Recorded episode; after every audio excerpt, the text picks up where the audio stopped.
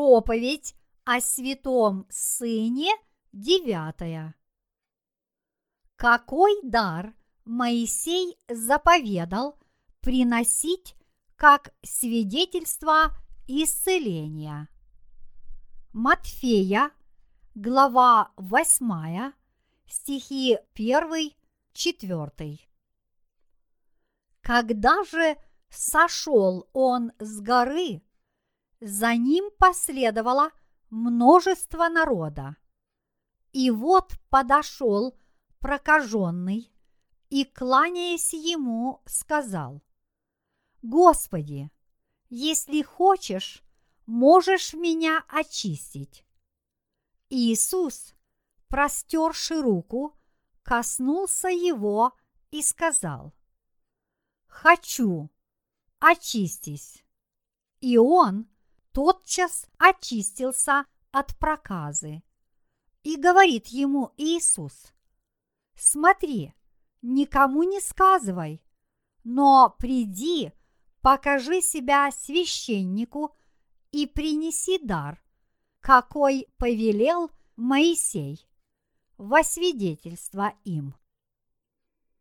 Грех сравним с проказой.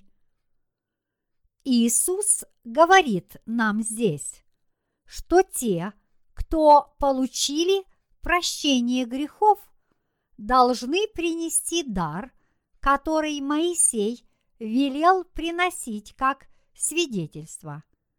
Говорят, что проходит до шести лет с момента инфицирования проказой до момента, когда она становится очевидной для больного, и он начинает ощущать ее симптомы.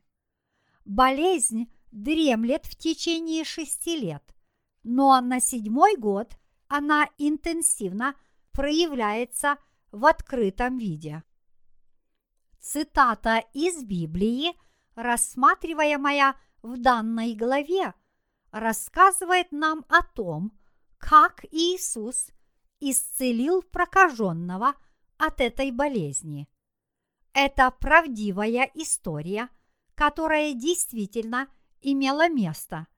И посредством этой истории Бог раскрывает природу наших грехов, а также говорит о том, что Он решил проблему этих грехов раз и навсегда.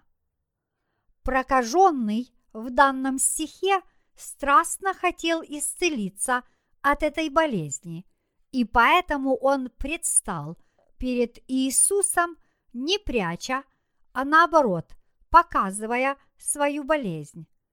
Этот прокаженный верил, что все возможно по одному лишь слову Иисуса. И он также верил, что слово Иисуса могло легко исцелить его собственную болезнь. Считая веру этого прокаженного такой же, как и вера сотника в этой же главе, Иисус очистил его. Целью сегодняшней проповеди является не исцеление от проказы как таковое, нас волнует, как мы сами можем исцелиться от проказы наших грехов. Прокаженный здесь напоминает нам о том факте, что в наших сердцах есть болезнь, подобная проказе, и эта болезнь – наши грехи. С самого момента нашего появления на свет из утробы матери мы все – имеем болезнь греха в своем сердце. Едва родившись, мы не могли ощущать, что мы страшные грешники. Но достигнув определенного возраста, мы начали осознавать, что являемся воплощением зла, что окружающие нас люди также злы, что зло вообще присуще всем людям.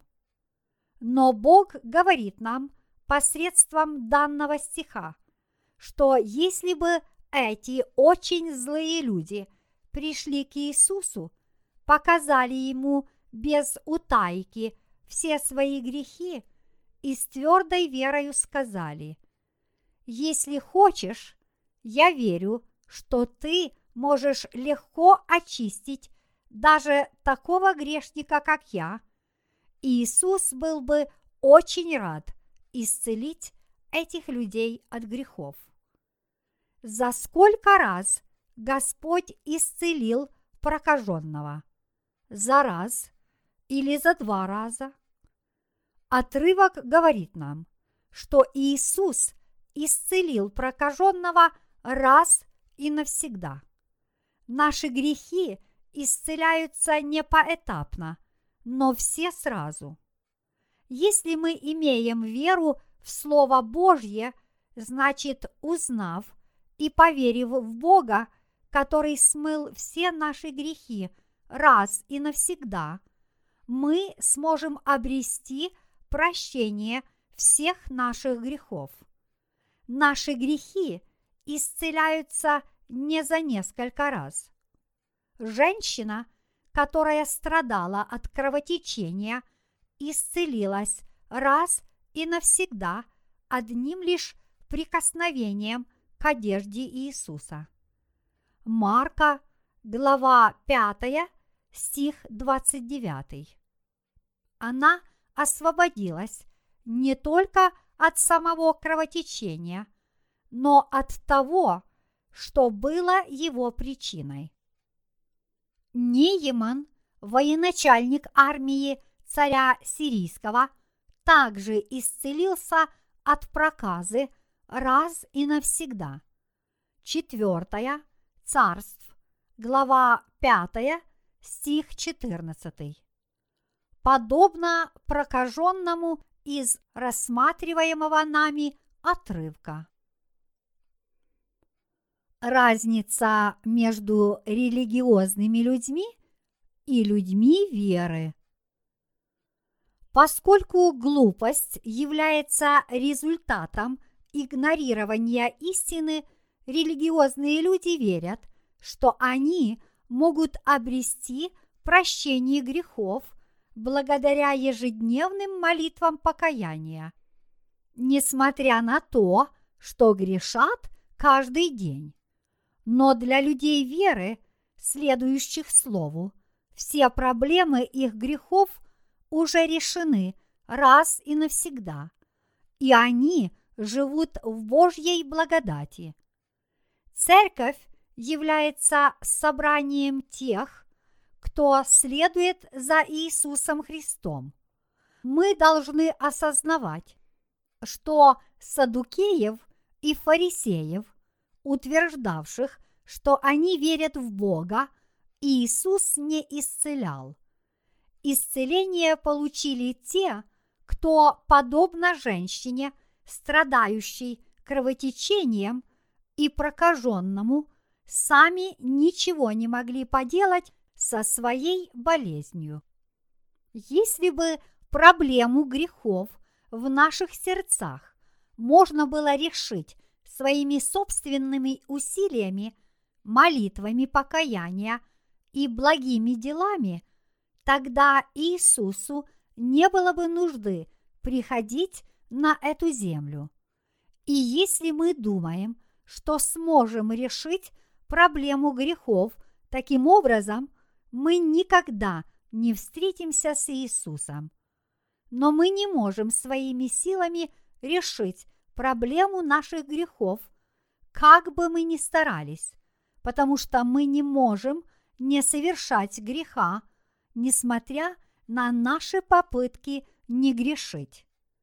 Поскольку грехи наши не исчезнут, как бы много мы ни каялись, мы должны понимать четко, что проблема греха не может быть решена нашими собственными усилиями и признанием перед Богом того, что мы грешники.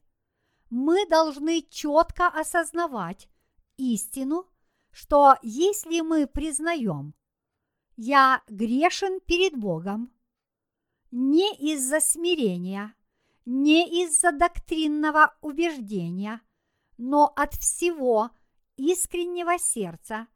И если мы предстанем в Божьем присутствии и будем просить Его о милости, Он решит проблему наших грехов раз и навсегда, так, как Он исцелил прокаженного.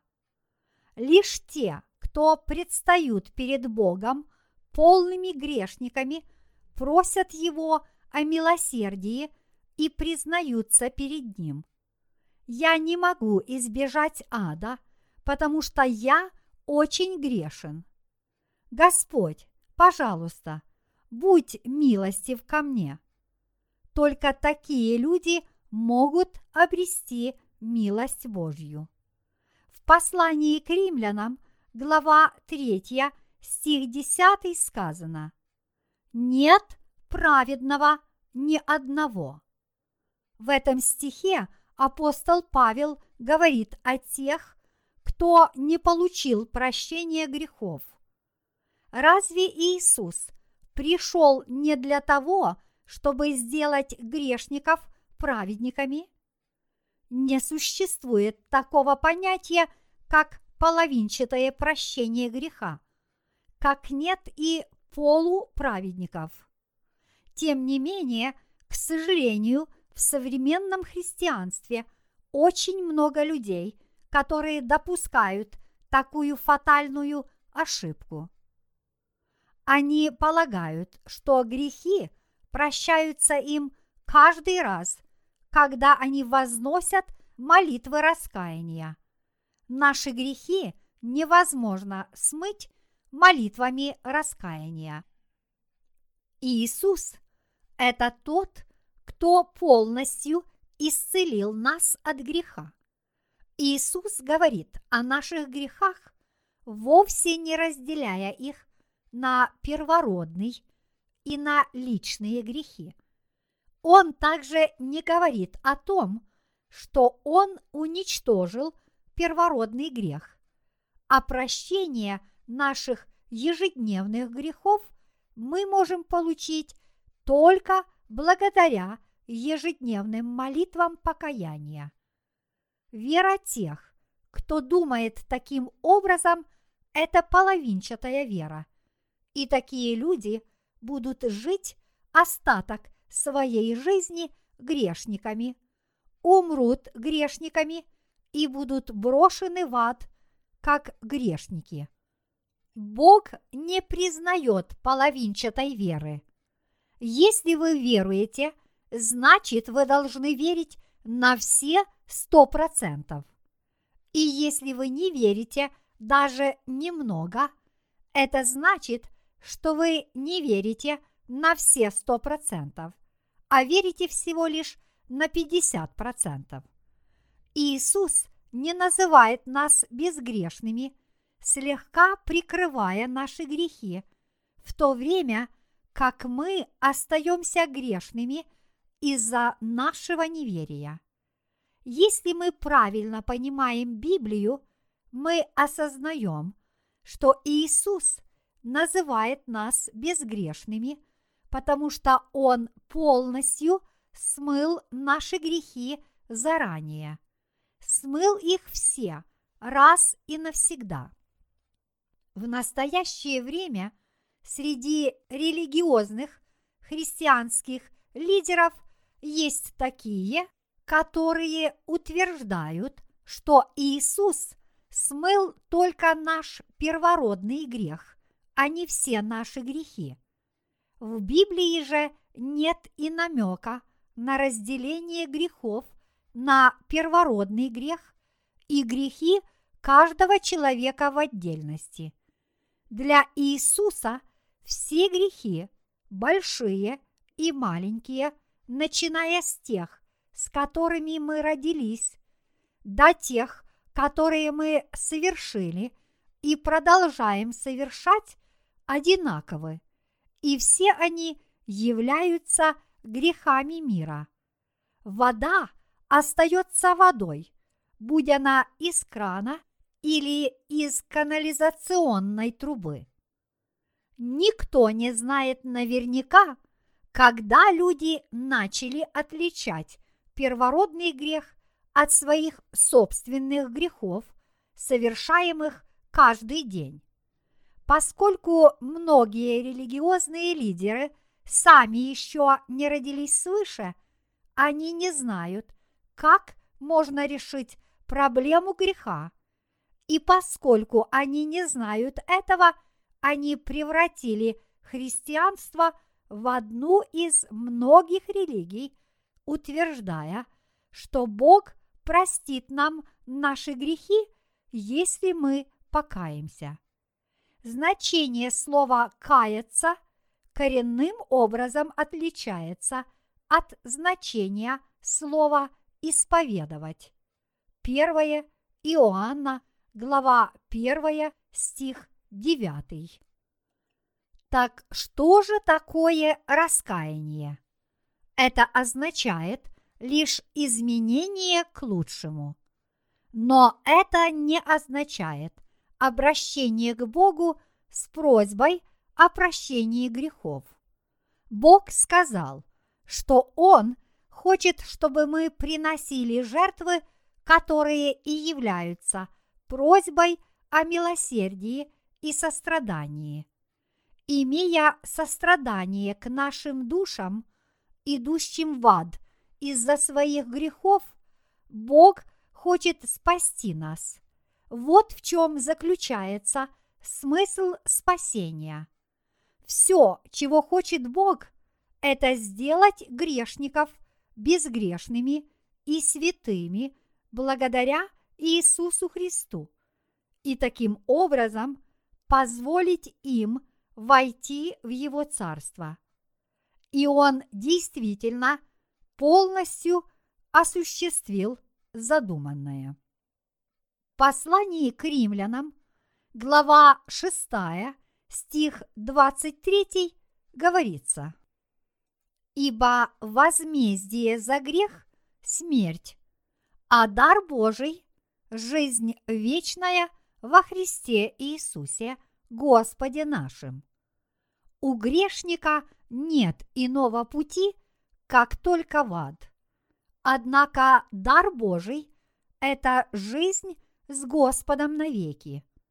Дар Божий для нас – это то, что Господь сделал нас безгрешными.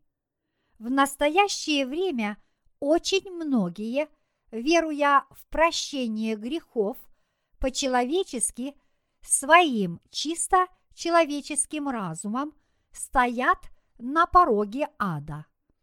Они думают, что смогут пойти на небо благодаря строгому соблюдению религиозных обрядов, таких, например, как уплата десятины, а также благодаря щедрым приношениям, молитвам покаяния и ежедневным посещениям утренних служений. Но все это неверно. Давайте представим, что кто-то только что умер и предстал перед Богом. Находясь в его присутствии, этот человек говорит, «Господь, перед тобой стоит великий грешник». Что тогда скажет наш Господь? Он скажет то, что он сказал в Евангелии от Матфея, глава 7, стихи 21-23. Не всякий, говорящий мне, Господи, Господи, войдет в Царство Небесное, но исполняющий волю Отца моего Небесного. Многие скажут мне в тот день, Господи, Господи, не от Твоего ли имени мы пророчествовали – и не твоим ли именем бесов изгоняли? И не твоим ли именем многие чудеса творили? И тогда объявлю им, я никогда не знал вас. отойдите от меня, делающие беззаконие. Бог вовсе не отец грешников. Он не Господь, делающих беззаконие, но Он отец праведников и Господь рожденных свыше, получивших прощение грехов. Даже если бы упомянутый человек спросил, «Господь, как же так? Неужели ты не знаешь меня? Ведь для тебя я делал все, чтобы свидетельствовать о твоем имени, и тебе я посвятил всю свою жизнь. Бог просто ответит, как ты можешь претендовать на то, что ты мое дитя, если ты еще грешен? Иди в ад, ты тот, кто творит беззаконие. Первоочередным для грешников является обретение прощения грехов по вере в Слово прямо сейчас. Это то, что нам всем срочно необходимо. Как мы можем собрать грешников, не получивших прощения грехов в наших церквях, да еще назвать их святыми? Где на этой земле можно найти грешных святых? Грешники – это не святые, это просто грешники. Бог в книге пророка Осия, глава 4, стих 6 утверждает «Истреблен будет народ мой за недостаток ведения. Так как ты отверг ведение, то и я отвергну тебя от священнодействия предо мною. И как ты забыл закон Бога твоего, то и я забуду детей твоих. Знание Бога является основой знаний. Тем не менее, многие люди не могут ни познать его замыслов, ни отказаться от своих собственных знаний, накопленных подобно тому, как была построена Вавилонская башня. Однако они продолжают прилагать еще больше усилий для выполнения своих дел. Вот почему Бог говорит, «Я не знаю вас».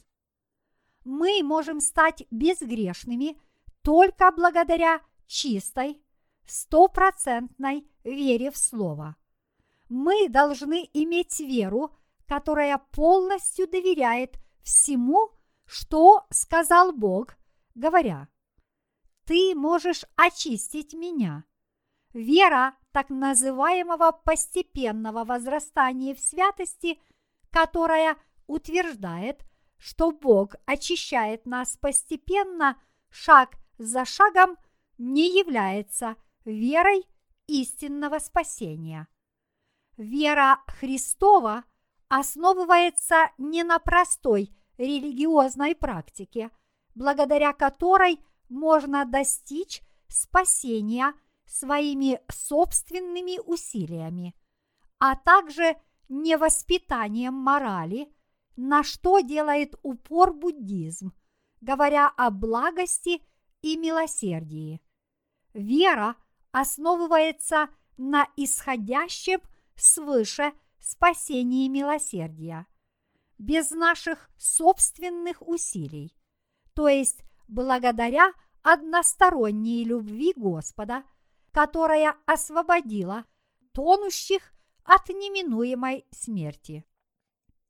Подобно тому, как прокаженный был мгновенно исцелен благодаря любви и силе нашего Господа, мы также можем обрести спасение от грехов в наших сердцах благодаря Его силе и любви. Когда наш Господь исцелил прокаженного, Он обратился к нему.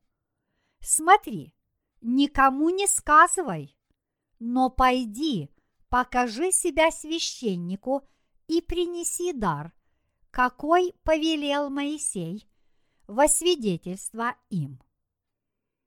Дар, который Моисей повелел приносить, есть агнец Божий. В Левите, глава 1, стихи 1-4 сказано «И воззвал Господь к Моисею и сказал ему из скинии собрания, говоря, «Объяви сынам Израилевым и скажи им, когда кто из вас хочет принести жертву Господу, то если из скота приносите жертву вашу из скота крупного и мелкого.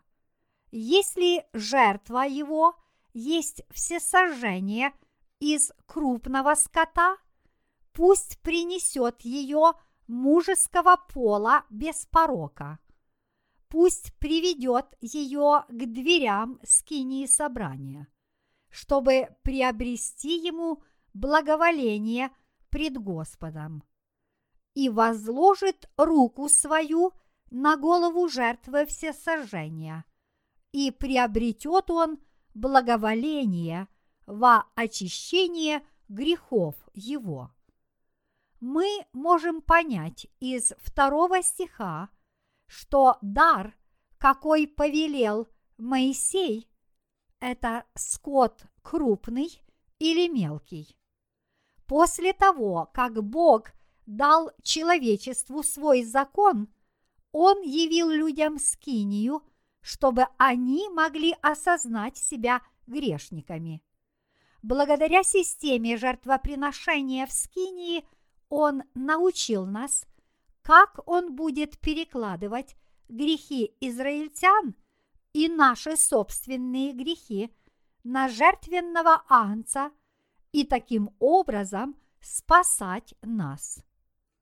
Бог возлюбил нас, и чтобы спасти нас от наших грехов, Он приготовил жертвенное животное, которое должно было умереть искупительной смертью вместо нас. Таковым был жертвенный агнец или телец. Когда священники возлагали руки на голову жертвы всесожжения, жертва принималась Богом и таким образом искупала нас.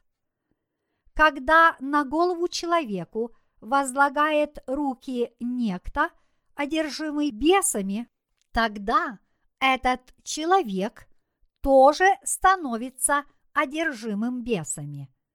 Возлагать руки означает передавать.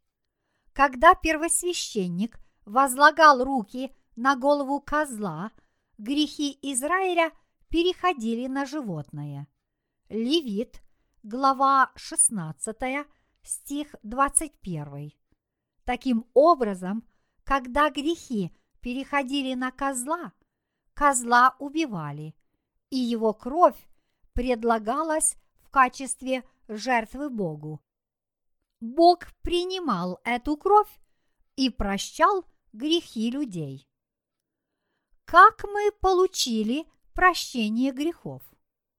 Мы должны свидетельствовать об этом. Свидетельство спасения нужно искать только в Слове Божьем.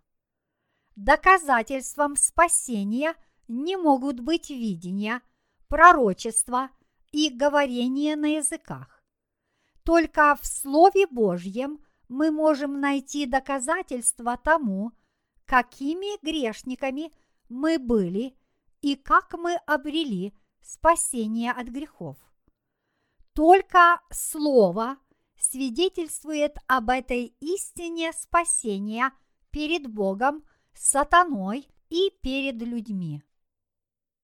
В Левите, глава 4, стихи 27-31 говорится «Если же кто из народа земли согрешит по ошибке и сделает что-нибудь против заповедей Господних, чего не надлежало делать, и виновен будет, то когда узнан будет им грех, которым он согрешил, пусть приведет он в жертву козу без порока за грех свой, которым он согрешил, и возложит руку свою на голову жертвы за грех, и заколют козу в жертву за грех на месте, где заколают жертву всесожжения.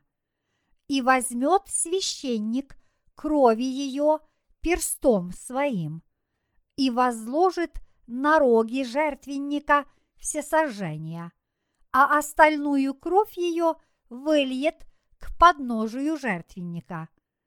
И весь тук ее отделит, подобно как отделяется тук из жертвы мирной, и сожжет его священник на жертвеннике в приятное благоухание Господу.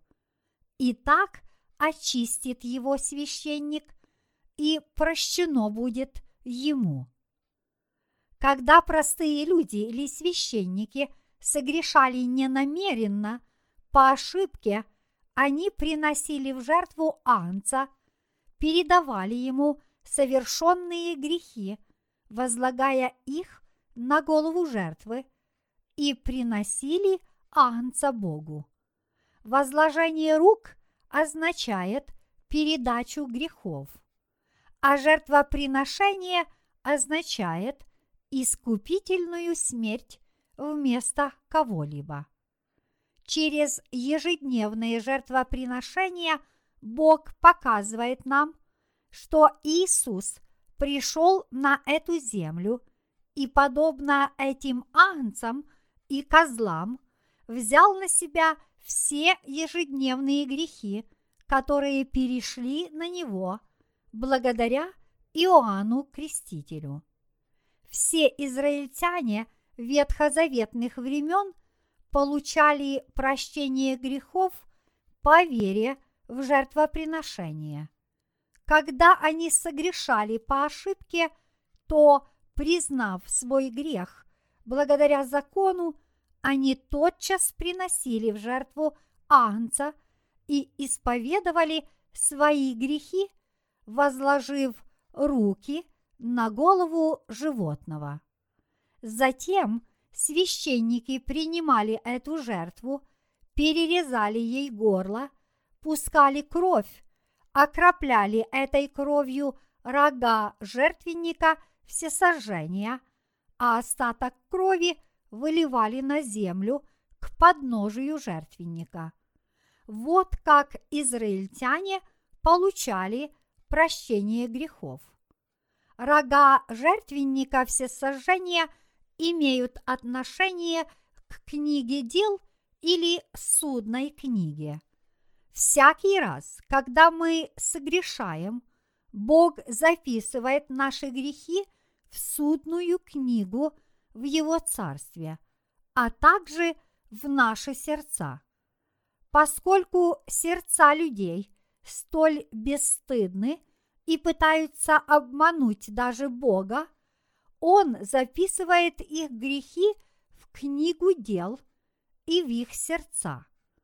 Вот почему, когда те, кто не получили прощения грехов, молятся, грехи из их сердец выходят наружу, и они обращаются к Богу со словами «Господи, пожалуйста, прости такого грешника». Вот почему мы должны знать, как Иисус, придя в этот мир – взял на себя все наши ежедневные грехи. Только тогда мы сможем освободиться от наших грехов. Когда израильтяне согрешали, они приносили в жертву Агнца, передавали ему все свои грехи, возлагая руки на его голову, и таким образом получали прощение грехов. Затем священники убивали такого агнца и окропляли его кровью рога жертвенника всесожжения. Кровь является жизнью всякой плоти. Левит, глава 17, стих 14. Кровь искупает грех. Когда кровью окропляли рога жертвенника, Бог, видя это, знал, что за эти грехи уже понес наказание агнец, и таким образом не осуждал больше тех, кто передал эти грехи жертве. Тот факт, что Господь передавал смерти не людей, а животных, говорит о его великой любви к человечеству. Когда люди согрешают, они должны умереть. Но поскольку Бог возлюбил их, Он позволил животным умирать вместо них. Таков был обряд жертвоприношения, установленный Богом справедливости. В Левите, глава 16, стихи 29-34 сказано «И да будет сие для вас вечным постановлением. В седьмой месяц, в десятый день месяца смиряйте души ваши, и никакого дела не делайте, ни туземец, ни пришлец, поселившийся между вами, ибо в сей день очищают вас, чтобы сделать вас чистыми от всех грехов ваших чтобы вы были чисты пред лицом Господним. Это суббота покоя для вас. Смиряйте души ваши. Это постановление вечное. Очищать же должен священник, который помазан и который посвящен, чтобы священно действовать ему вместо Отца своего и наденет он льняные одежды, одежды священные, и очистит святое святых, и скинию собрания, и жертвенник очистит, и священников, и весь народ общества очистит. И да будет сие для вас вечным постановлением – очищать сынов Израилевых от всех грехов их однажды в году. И сделал он так, как повелел Господь Моисею. Данный отрывок описывает обряд, проводимый в день очищения, назначенный израильтянам Богом, в который первосвященник должен был приносить жертвы вместо тех, кто не мог этого делать каждый день и за весь народ Израиля.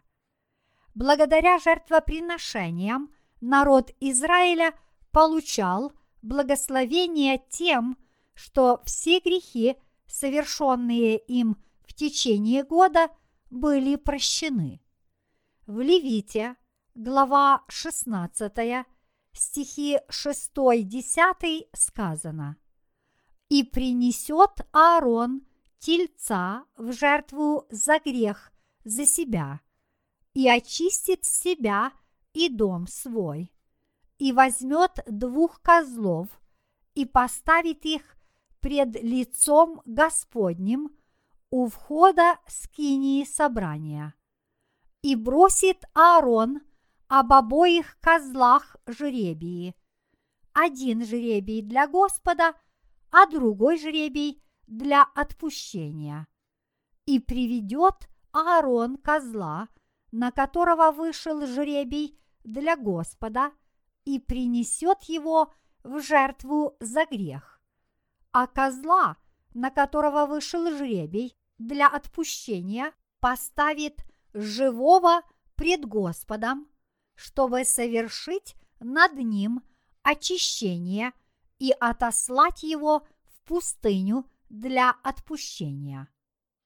Бог дал израильтянам обряд жертвоприношения, благодаря которому они могли передавать жертве не только свои ежедневные грехи, но все грехи, совершенные ими за год, и получать прощение этих грехов раз и навсегда. Аарон был старшим братом Моисея и первосвященником. Аарон вводил одного из двух козлов во двор Скинии и передавал ему грехи всего народа Израиля, возложив руки на его голову. Затем он убивал козла и вносил его кровь за завесу в святое святых. Эта кровь была абсолютно необходима для того, чтобы зайти за завесу святого святых. Скиния была разделена на святилище и святое святых. Первосвященник мог войти в святое святых, где находился ковчег откровения, предназначенный для крови жертвы. Видя эту кровь, Бог позволял Аарону входить в святое святых. Убив козла, принявшего все грехи народа Израиля, Аарон заходил в святое святых с кровью, окунал палец в кровь и окроплял ею крышку ковчега с восточной стороны семь раз. Поскольку к эфоду священника были прикреплены колокольчики, каждый раз, когда он кропил кровью, они издавали звук, который доносился до людей, собравшихся за скинией. Это говорило о том, что Бог признал жертву и все их грехи искуплены перед Ним. В Левите, глава 16, стихи 20-22 сказано. «И совершив очищение святилища, скинии собрания и жертвенника, приведет он живого козла, и возложит Аарон обе руки свои на голову живого козла и исповедает над ним все беззакония сынов Израилевых, и все преступления их, и все грехи их, и возложит их на голову козла, и отошлет с нарочным человеком в пустыню, и понесет козел на себе все беззакония их в землю непроходимую, и пустит он козла пустыню.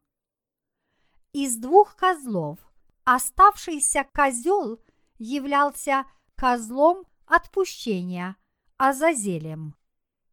По-еврейски козой для освобождения.